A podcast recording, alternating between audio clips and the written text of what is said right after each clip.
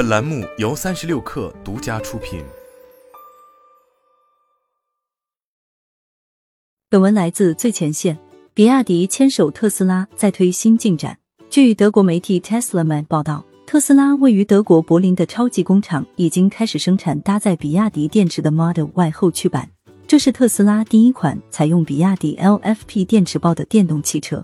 据了解，该车的电池容量为五十五千瓦时，续航里程为四百四十公里。对比来看，从中国上海工厂出口到欧洲的 Model Y 基础版采用了宁德时代的磷酸铁锂电池，电池容量为六十千瓦时，续航里程为四百五十五公里。此外，该车型采用了最新的压铸技术，将前后框架一次性铸造成一个整体。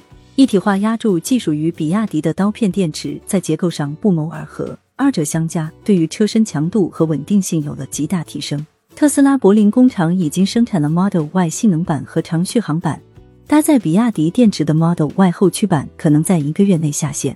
在国内市场，特斯拉的两大主力供应商仍是宁德时代和 LG，暂时并未透露有使用比亚迪电池的计划。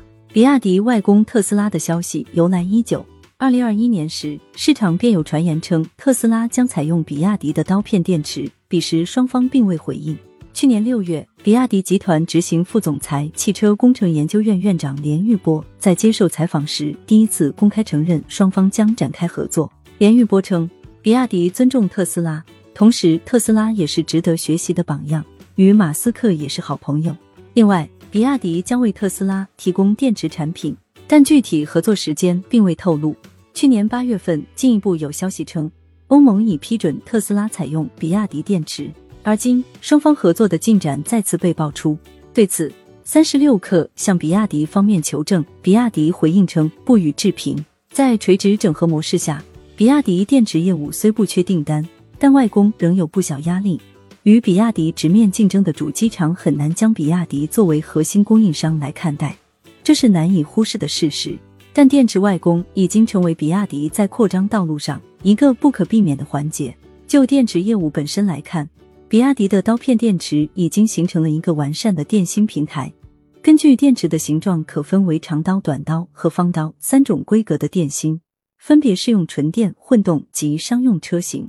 二零二二年全年，比亚迪动力电池及储能电池装机总量约为八十九点八四 GWh。动力电池中，约百分之九十五点三的份额均为自供比亚迪旗下车型，剩余约百分之四点七的份额则分给了一汽红旗、长安、北汽、东风等车企，多为纯电车型搭载。由于份额较少，也并未成为各大车企的电池核心供应商。在海外客户的拓展上，比亚迪的进展也稍显缓慢。除了特斯拉以外，福特、Stellantis、戴姆特或有合作意向，也未传出实质性进展。因此，正式进入特斯拉供应链可以被视为比亚迪电池外供规模增长的重要信号，对比亚迪电池业务来说意义重大。